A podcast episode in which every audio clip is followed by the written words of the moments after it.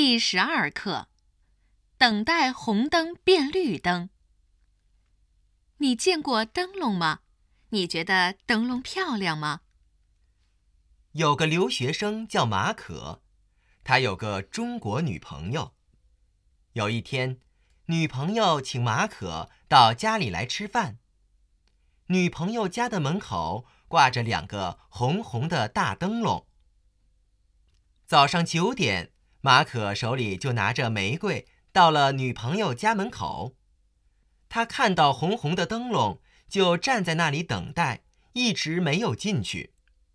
过了很长时间，他的女朋友很着急，于是给马可打电话。